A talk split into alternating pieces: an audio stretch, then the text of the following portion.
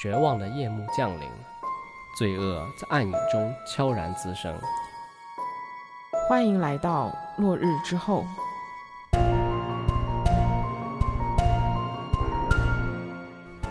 Hello，大家好，我是根浩宇，我是金龙鱼。大家可能注意到了，根浩宇这个声音有点不太对劲。对，就又感冒了。这个换季很容易感冒，大家要注意健康。是的，大家要注意身体。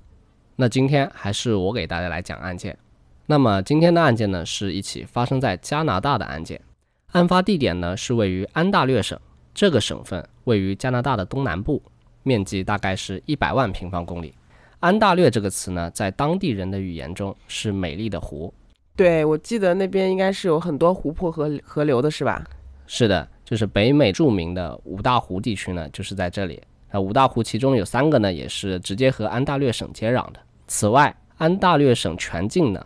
总共有大概两万五千个大大小小的湖，还有全长加起来超过十万公里的大小河流，甚至还有一条是可以通往大西洋的运输航道。嗯，正因为这些丰富的自然资源和这个优秀的运输条件，加拿大的主要工业区也在这里。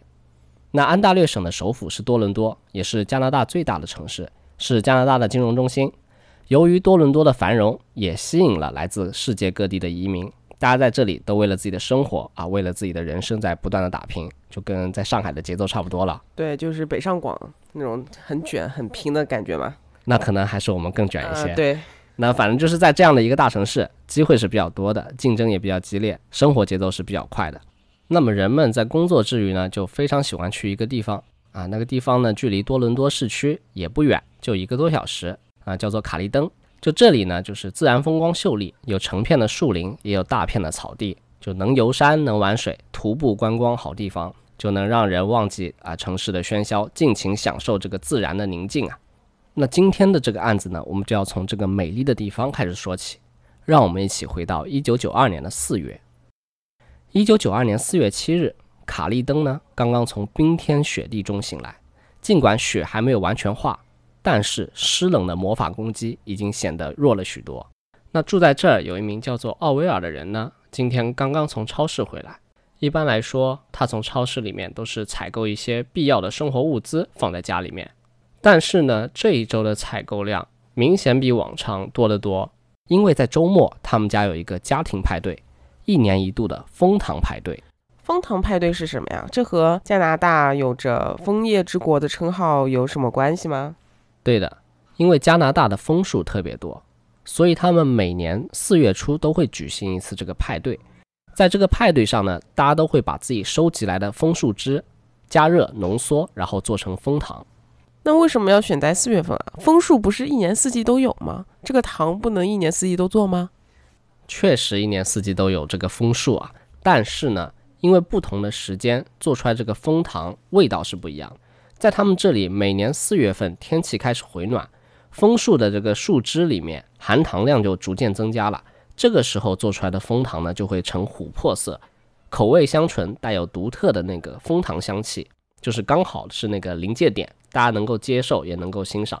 但是过了这段时间呢，做出来的枫糖呢就会略显苦味，就不适合大家家庭自制了。哦，就有点像季节限定是吧？哎，是可以这么理解。那为了这一次派对呢，奥维尔还买了各种食材和餐具，想着好好的和许久不见的老朋友们聚一聚。那他将车停稳之后，哎，就把车上的物品都搬进了储藏室。之后，他立马就来到了厨房，找到了正在厨房忙碌的妻子苏珊。他和苏珊说：“哎，你弟弟伊恩好像回来了。刚刚在门口我停车的时候呢，就看到了弟弟的车停在他自己家的门口。苏珊和伊恩呢是姐弟关系。”二人从小是一起长大的，关系很好。这么多年来呢，他们两家也是保持着这样良好的关系。尽管成年之后呢，都各自组建了家庭，但姐弟之间的感情呢，也是从来没有减淡过的，一直都是这么来往紧密。那他们从父亲那里都继承了遗产，在卡利登的农场呢，他们一人分了一半。双方的屋子也是距离不远，大概就是走路几分钟的距离了。得知弟弟回来了，苏珊啊，那是相当高兴啊。毕竟他和弟弟整个冬天都没有见过了。那为什么他们关系这么好，不应该会时常来往吗？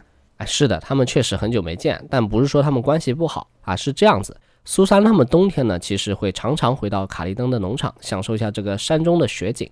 但是由于弟媳南希呢患有一种无法根治的自身免疫性疾病，叫做红斑狼疮，在冬天的时候呢就需要保护好这个皮肤，避免寒冷的刺激。所以在冬天，弟弟一家呢基本上就不太会来这个农场度假了。哦，这个病也挺痛苦的。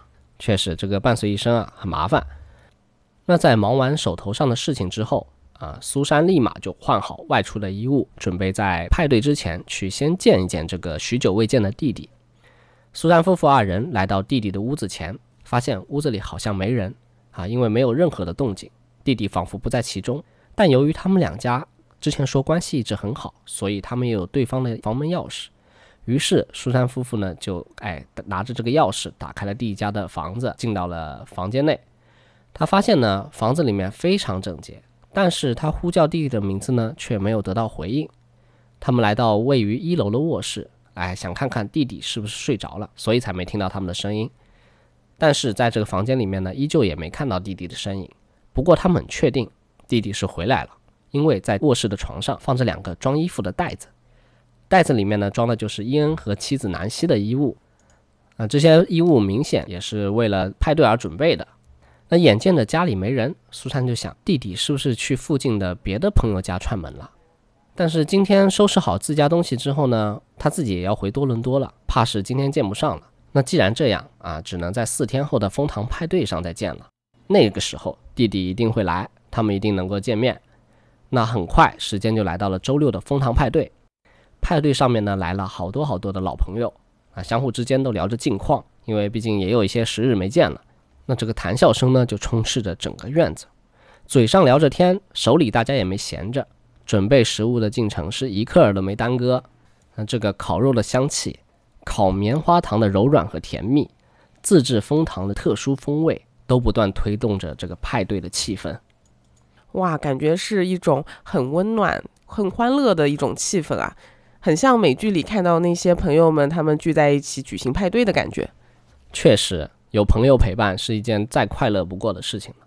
但是在这种轻松快乐的氛围中呢，苏珊有一丝失落和担忧，因为她心心念念的弟弟一直到派对结束都没有出现，这是一件令人非常匪夷所思的事情。因为这么多年来，弟弟从来没有无缘无故缺席过。哪怕是临时有事来不了，他也会提前和自己打个招呼。但是这一次，弟弟完全没有说任何话就不来了。苏珊就回想最近和弟弟的来往，难道是哪里没做好，把这个关系搞坏了？但是无论他怎么想，都不觉得之前有过什么摩擦。弟弟和自己的关系一直都是挺好的呀，没有任何的什么乱七八糟的事情。想到这里，苏珊更加担心了。于是她开始给弟弟打电话，试图联系上弟弟，但是电话一直都没有接通。苏珊呢，就在蜂糖派对的第二天，继续尝试联系弟弟，并且这一天还问了弟弟的好几个朋友，但是这一天的寻找呢都没有收获，没有人知道弟弟伊恩到底去了哪里。苏珊就想着，既然他们没有来蜂糖派对，没有回卡利登，那是不是因为弟媳的病又复发了，所以一时忙忘了蜂糖派对的事情？也有可能。对，所以他们现在可能还在多伦多的家里吧。想到这一点，苏珊就拿起了电话。联系在多伦多独自居住的儿子杰米，希望杰米呢能够去看看舅舅伊恩是不是在自己家里。那在一九九二年的四月十三日周一下班之后，杰米就按照苏珊的要求去了舅舅家看看舅舅伊恩的下落。来到舅舅家的门口，杰米发现哎舅妈的雪佛兰汽车呢停在门口，屋里是一片漆黑，看来屋里应该没有人。初步观察之后呢，也没有发现什么奇怪的地方，但是杰米注意到了门口的信箱。报纸和信件已经塞满了信箱，但是好几天都没有人取了，这个有点不正常。因为舅舅伊恩一直有一个早餐读报纸的习惯，这也是个职业病了。舅舅是需要了解资讯的，就有利于他的房产经纪人的工作。那为了进一步找到舅舅伊恩的线索，杰米决定啊进屋里看看。于是他就掏出了随身携带的舅舅家的钥匙，打开了房门。之前有说过，他们一家人的感情非常好。所以在城里的房子呢，也是相互都有钥匙的，必要的时候呢，就可以进到房子里面帮忙照料一下小猫小狗什么的。那杰米进屋之后，打开灯，发现整个屋子里的陈设和往常来时都差不多啊，没有什么特别的地方。但是等他走到卧室之后，他觉察到了一些不对劲。卧室的床上是比较凌乱的，被子呢乱七八糟的铺在床上，在床尾处呢就有一只舅妈的包包，这个包包的包口是打开着的。那查看完毕之后，杰米给父母打了电话，汇报了这个查看的结果，说舅舅舅妈人不在家，但是舅妈的车呢就是停在门口的，门口的信箱已经好几天没有人查收了。另外呢，舅妈还有一个包敞开着放在床上。听到杰米的描述，苏珊心里有一股不祥的预感，但是她还是想再确认一下，弟弟弟媳不可能有什么大事情的，她是这么想的。于是他就跟杰米说：“你再看看舅舅家的猫还在不在？一般他们出远门的话呢，就会把猫带着。如果猫不在家，就证明他们出远门了。”杰米听完就开始找这只小猫的踪迹，可是找遍了整个屋子，他都没有看到。这时候呢，他想到，哎，房子还有个地下室。他准备去地下室里看看，于是杰米就来到了地下室的门口。刚刚打开地下室的门，杰米就听到了微弱的喵喵喵的叫声。开灯一看，地下室的角落里躺着一只小猫咪，头正朝着杰米的方向，发出微弱的叫声。看到杰米来了，他马上就跑了过来。杰米走到猫咪刚刚躺着的地方一看，地上放着的猫碗里，猫粮和水都已经空了，旁边的猫砂呢也很久没人处理了，猫屎的臭味已经飘了出来。杰米见状，就从旁边的货架上取了一个猫罐头给猫咪吃了起来。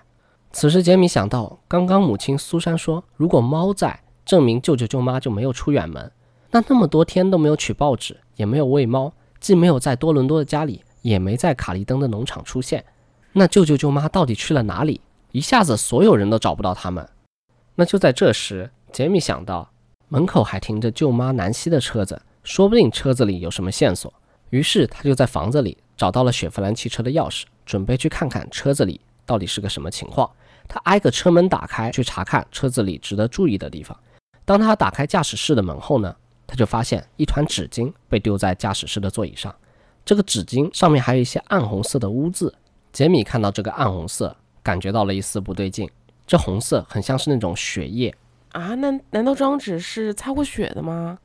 就有可能就是舅舅舅妈可能在车上受伤了或者怎么样，但是找遍车内呢，他也没发现别的值得注意的东西。那现在只剩下一个后备箱了，杰米呢决定再看看后备箱。当他打开后备箱时，他震惊了，失踪已久的舅舅和舅妈正躺在后备箱里啊，二人完全都没了生命体征。舅妈南希呢躺在里面，全身赤裸，而舅舅呢则是靠近后备箱门的地方。全身是穿戴整齐的，于是他立马报了警，并且呢，也将这个悲痛的消息用电话通知了在卡利登的父母。感觉好诡异啊！就是呃，受害者他躺在后备箱这么一个惨状，和他家里面平静的像什么事情都没发生过这样一个鲜明的对比，让人感觉不知道在他们身上到底发生了什么事情，就无法想象。是啊，在多伦多其实是一个犯罪率比较低的地方，治安比较好。那突然出现这么恶劣的一个案件，啊，接到杰米的报警之后呢，警方也就是立马出动了大量的警力，赶到了这个事发地点。警方先用警戒线把房子围了起来，之后呢，立马就开始了对现场的勘查工作。法医首先对二人的尸体进行了一个初步的检查，发现南希身上有多处钝器伤，还有一些淤伤，在脚踝、手腕、脖子处呢，发现了绳子捆绑之后留下的痕迹。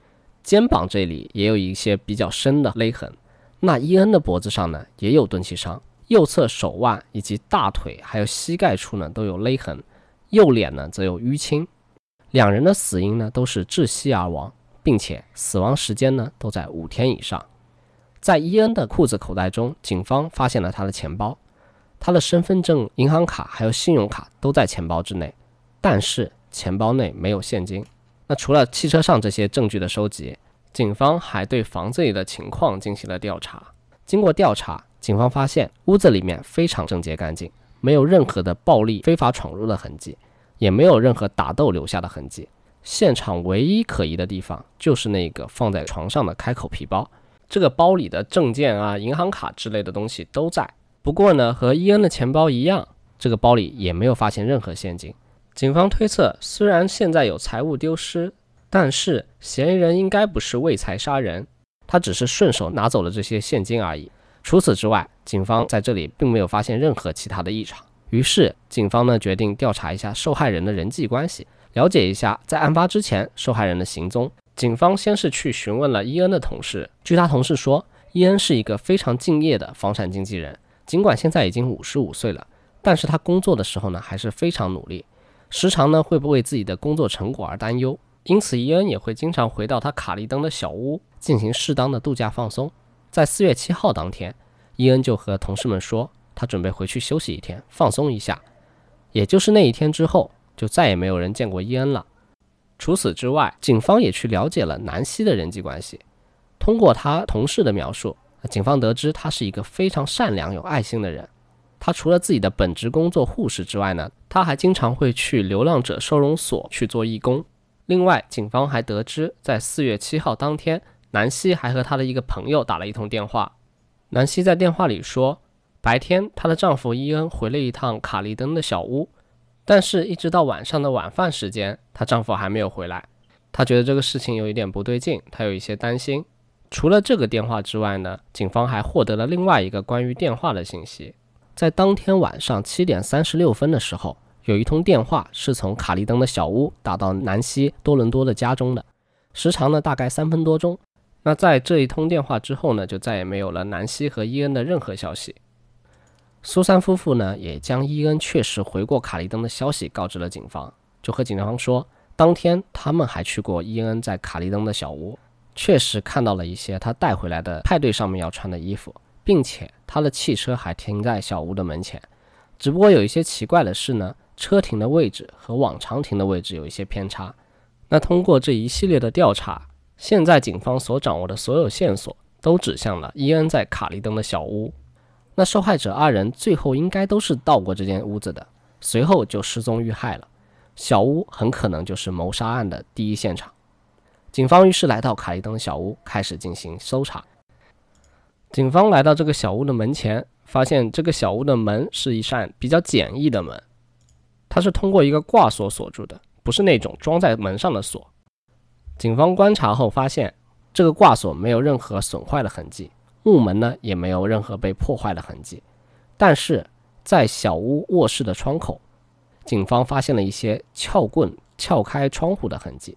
嫌犯很有可能就是通过打开了窗户，然后进入了这间屋子。警方进入小屋之后呢，发现屋子里面和他们预想中的完全不一样。他们本来认为现在有两个人不幸遇害了，如果小屋是谋杀的第一现场，那肯定存在许多类似于搏命啊、打斗的痕迹。或者在行凶之后呢，留下一些受害人的血迹之类的，又或者这个现场被清理过了，但是专业的法医依旧能够通过一些技术手段来获取嫌疑人可能残留的蛛丝马迹。但是这一次，警方失算了，整个屋子是相当整洁的，就和多伦多的房子一样。这可能和南希的工作有些关系吧。南希身为一个护士，所以她对这个周围的环境整洁度的要求是比较高的。那基于这个推测呢，警方在厨房里面发现一些喝过的啤酒瓶零散的丢在地上，这是让人比较怀疑的。怎么会有这些啤酒瓶？但是除此之外呢，就没有发现其他的物品了。警方都开始怀疑了，这里是不是真的案发的第一现场？是不是真的能够找到有用的线索？就在警方疑惑的时候呢，有一个突破性的线索被发现了，在通往小屋二楼的楼梯上，警方发现了一些血迹。于是，警方立即采样，并将这个样本呢送往了多伦多的法医鉴定中心。通过鉴定，这些血迹确实是属于南希的，而且是一些比较新的血迹。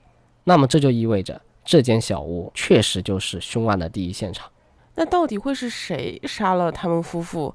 听下来，感觉他们俩的嗯人际关系应该也挺好的，没有什么仇家吧？对，警方也调查了他们身边的一些人。大家对于伊恩夫妇的印象都是非常好的，两个人的人际关系呢就是相当和谐，没有和人结下什么仇怨，也没有和人有什么经济上的纠纷啊之类的。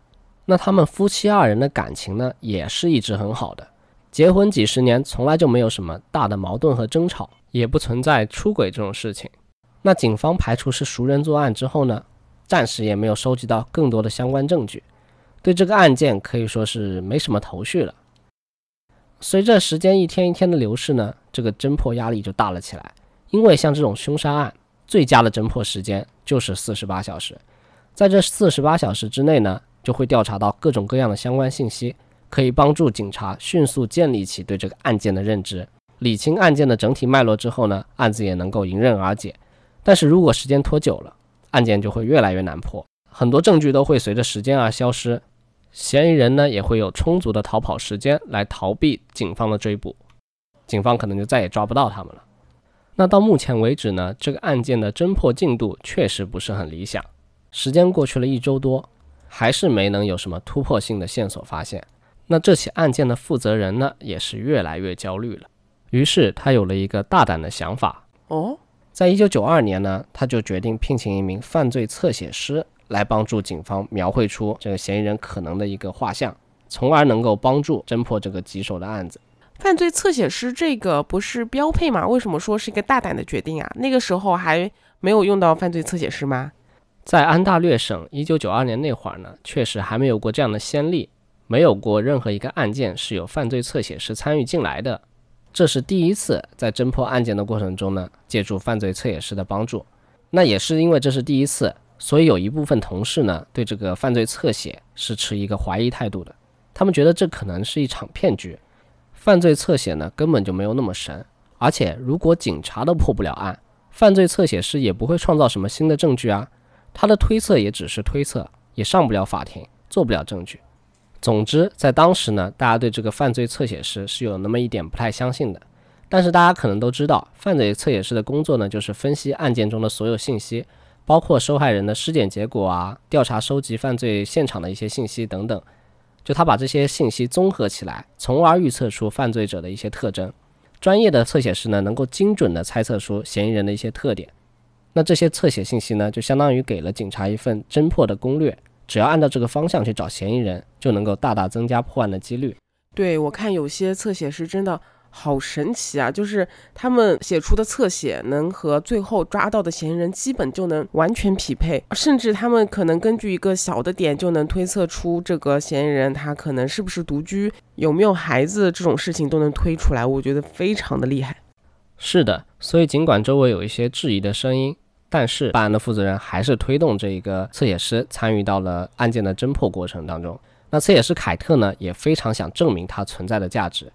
于是他首先呢就去了解了尸检的结果。他发现死者二人呢死因虽然都是窒息而亡，但是也存在着一些差异。南希的死是被凶手用手勒死的，而伊恩的窒息呢是被物体隔绝空气而导致的窒息，就可能是被一些塑料袋啊或者什么物体套在头上。最后导致窒息而亡。除此之外，伊恩被发现时呢，全身是穿戴整齐的，右侧身体是有一些勒痕和淤青；而南希被发现时是全身赤裸的，并且身上的伤痕表明他生前是被捆绑住的，捆绑的姿势也非常有问题，手腕和脚踝有勒痕，并且这个手和脚都是被反绑在身后的，嘴部也是被塞了东西堵住了嘴的。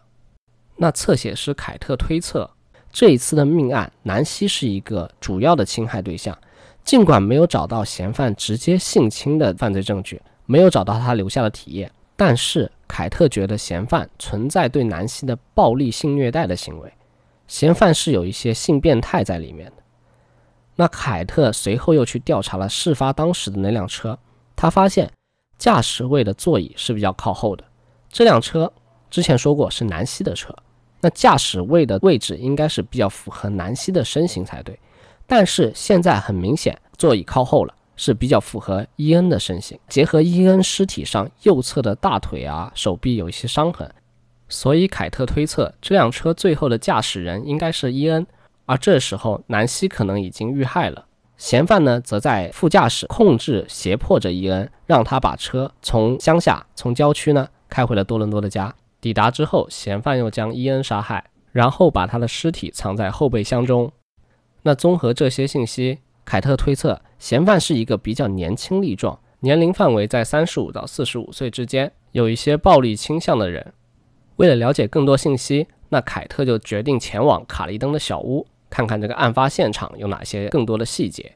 当他进入案发地点之后，他着重观察了现场的整体情况。之前警方呢也搜查过这里。但他们发现屋子里没有什么打斗的痕迹，所以凯特推测，凶手潜入屋子之后呢，很快就控制住了伊恩。也许凶手是有枪，或者有别的武器，将伊恩威胁到不敢反抗。那结合警方之前的线索，当天晚上七点多，南希在家是接到过一个电话的，是从卡利登打来的，所以很有可能是嫌犯胁迫伊恩打电话去叫南希去卡利登的小屋。那在南希到达小屋之后呢，很快也被嫌犯制服了。嫌犯能够了解到伊恩的家庭情况，说明他应该观察过一段时间。嫌犯可能就是一个无业游民，或者是一个上班时间很自由的人。就可以完全掌控自己的行踪，才能够去跟踪别人、观察别人。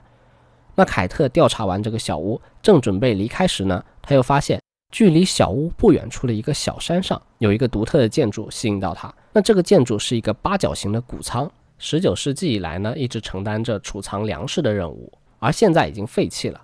那建筑的位置相对于案发地点来说，就是一个居高临下的位置，他能够很好的观察到小屋里面的状况。结合之前对于嫌犯的这个推测，嫌犯可能在心理上是有一些问题的，他是有一些心理变态的，所以现在这个废弃的八角谷仓可能是一个他窥视的好地方。那经过这一番调查整理之后呢，凯特就得出了一个初步的侧写画像。这个画像信息呢，就包括了嫌犯的年龄啊、职业啊，还有他当时的一些犯罪动机、犯罪心理等一些信息。随后。他将这份报告呢，也发给了参与办案的警察，希望能够给大家一些侦破的方向和思路。那与此同时，警方的调查也有了一个重大的发现，在距离案发小屋大概一百米左右的地方，他们发现了一个黑色垃圾袋，袋子里面呢装着一些报纸，而这些报纸的日期刚好和小屋内缺失的报纸对应得上，一些报纸中呢还包着一些粪便。警方推测，这个人是在小屋内住过一段时间了。那除了报纸之外，这个垃圾袋中还有一些奇怪的白纸，在这些纸上有一些手写不明意义的字母和数字的组合，它们看起来就像是一些军事武器的装备型号，就什么航空母舰的型号啊，什么坦克的型号啊，什么冲锋枪的型号啊之类的。由于这个东西是有一点不寻常的，太诡异了。对的，警方呢就着重进行了调查。那在近期的一些案件列表之中呢，警方也发现了。在别的案件中，在别的犯罪现场，也有一些这些意义不明的手稿存在。那这些案件呢，都是一些涉及非法闯入的案件。因为冬天来了，很多人都不会选择在大雪封山的时候来到郊区度假的房屋之中，所以这段时间呢，这些房子都是处于空置的状态。这个时候呢，就有一个身份不明的人撬门而入，然后进行盗窃。他偷的这些东西呢，也不是什么便宜货，很多都是一些精美的古玩、古董之类的。甚至失窃的物品中呢，还有一些枪支啊之类的。这个人不光拿东西呢，还会在屋子里住一段时间。当他离开的时候呢，这个屋子呢就会变得一片狼藉，可以说是房子都不能要了的程度。这个人呢会用塑料瓶将自己的排泄物装起来，或者说用报纸包起来，好恶心啊！确实变态。然后他还会在现场留下就是刚刚说的那些意义不明的纸。总之，这个人的行为是相当奇怪。他不像一个正常人能做出来的行为。那结合这些证据呢？警方就觉得这个人，这个闯入者就是杀害伊恩夫妇的凶手。那在这一系列案件之中，有一个案件引起了警方的注意，因为这个报警人呢，他在口供中说，他和这个嫌疑人有过一定的接触，有过一定的交集。他说，案发当天呢，他临时回了自己的房子。那在他回到家之后呢，他就马上察觉到房子里还有其他人，于是他就开始大声呵斥，试图用他的声音呢吓走这个闯入者。但是他这个呵斥声不仅没有吓走，反倒是引起了对方的注意。闯入者呢就举着枪走到他的面前，威胁他，让他们开车把他带回位于多伦多的家。那被枪指着，又在郊区，人烟稀少，那没办法。这个屋主呢，只能选择开车将闯入者带回了多伦多。但是这一次的屋主胆子很大，他们把车开到最繁华的街区的时候呢，就在路口停下了车，然后对着这个闯入者就破口大骂：“你赶紧给老子滚！休想玷污我在多伦多的房子！”那这个嫌犯没办法呀，你说在这个热闹的街区，他又不可能当街杀人吧？当街杀人了一定被抓，对吧？所以他赶紧打开车门，麻溜跑了。哎，所以这个嫌犯是不会开车的吧？不然他怎么由被害人自己可以控制自己车呢？所以警方之前推测的是，这个嫌犯他胁迫伊恩开车回到多伦多，而不是自己开车。这个推测应该也是对的。是的，没错。那说回刚刚这个案子，因为屋主呢及时回来，就是突然的回来，它使得闯入者呢没有办法彻底去清理现场，所以在屋子里提取到了这个闯入者的指纹。但是很遗憾，由于信息的缺失呢，在警方的系统中并没有找到相关的身份信息。尽管这个案件没能获得更多的实质性证据来证明凶手的身份是谁，但是大致的样貌和年龄确实和犯罪侧写师预测的一致。那目前最有特点的物品呢，就是这个手写的啊各种武器型号的白纸了。那如果有人看到过这个东西，一定会留下非常深刻的印象。所以侧写师凯特建议警方向公众公布这个线索，从而获得更多关于嫌犯的信息。很有可能呢，就有人知道这个嫌犯的下落。那么警方呢也能够马上找到嫌犯。一开始警方其实不太同意，他们觉得这样子呢可能不一定有效果。且不说存在打草惊蛇的可能性，那公众如果太热心了，或者有些人见风就是雨，他提供的线索真假难辨，还得花大量的人力去甄别这些信息的真假。是啊，那不是给自己找麻烦吗？但是当时侦破确实遇到了困难，距离案发已经相当一段时间了。这个时间拖得越久呢，破案的可能性就会大大降低。最终，警方决定还是说向公众呢公布这条线索，向大家征集关于嫌犯的一些信息。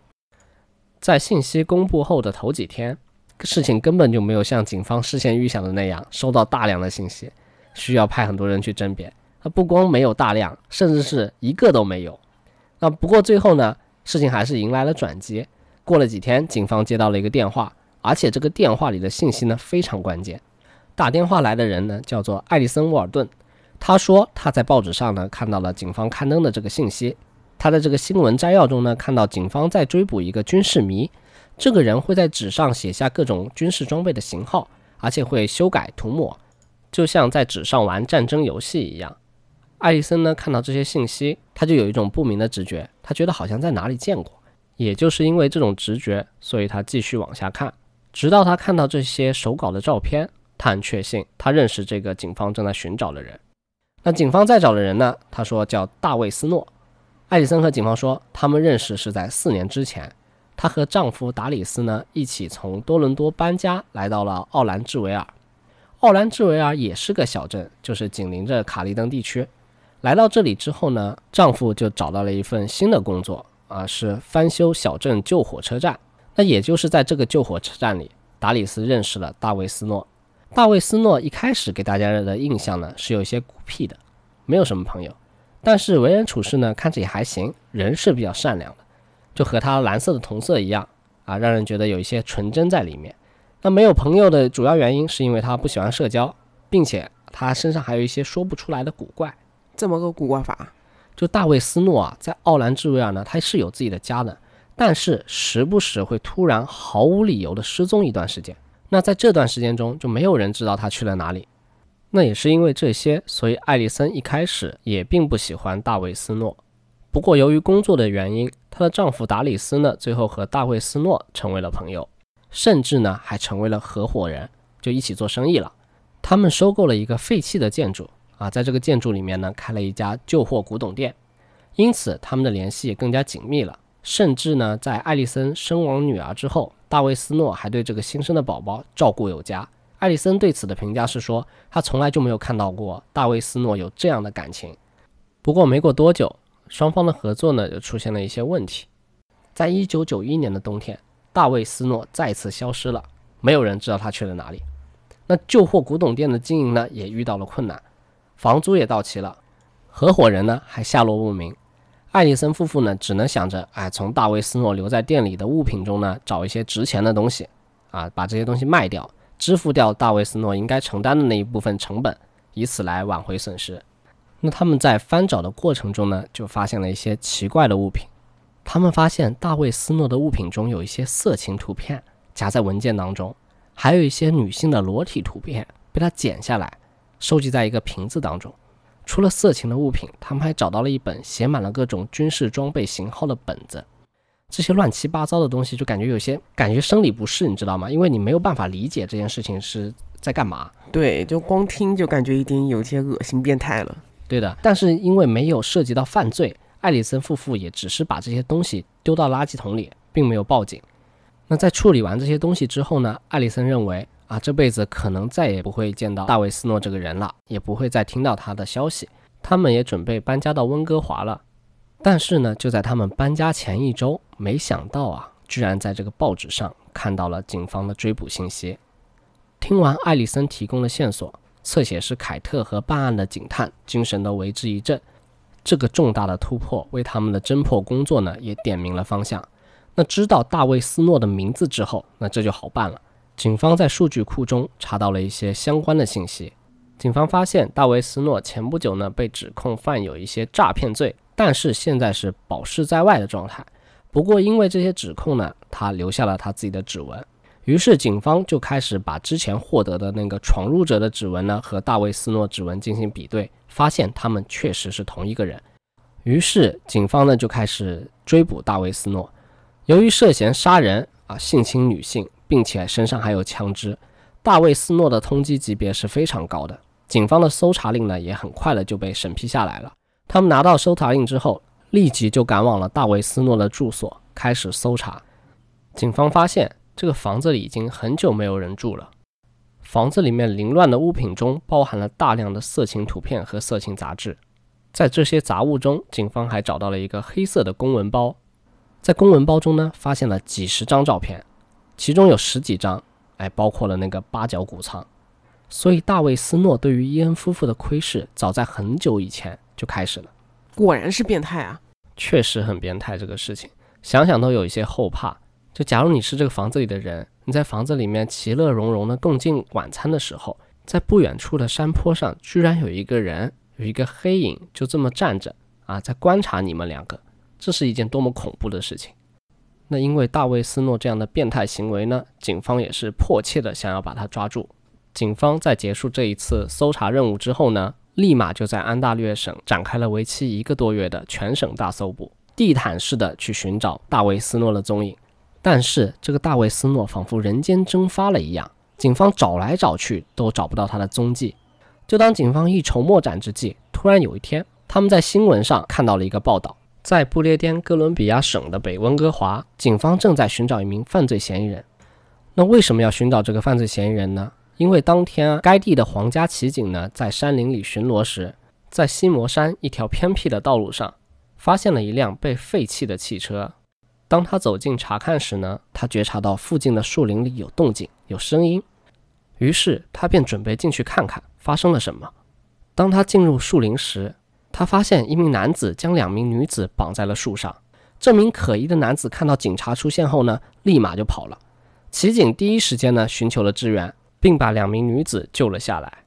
被绑架的女子说，她们都是从工作的地方被绑到这里的。那在被绑架的这几天中呢，不断的遭受侮辱，甚至还遭到了男子的多次殴打。他们说，这个男子对待他们就像玩具一般，随意蹂躏，随意虐待。在模仿过各种情节之后呢，这名男子呢就胁迫其中一名女子开车上山。之后呢，男子就把他们绑在了树上。还好警察及时出现，不然后面会发生什么，简直不敢想象。估计这小命是保不了了，而且也不知道会遭受多久的这种非人的虐待，想想就感觉非常的痛苦。感觉这个人都已经不是人了，他妈像个畜生一样，就完全已经被下半身支配大脑了。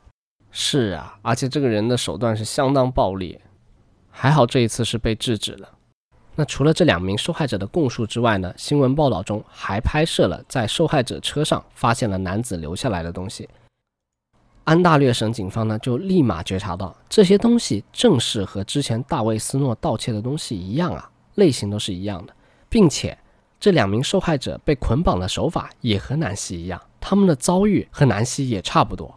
于是，安大略省的警方呢，就立即将这个搜查范围扩大，一路搜查，调取沿途的交通记录，寻找大卫斯诺逃窜的方向。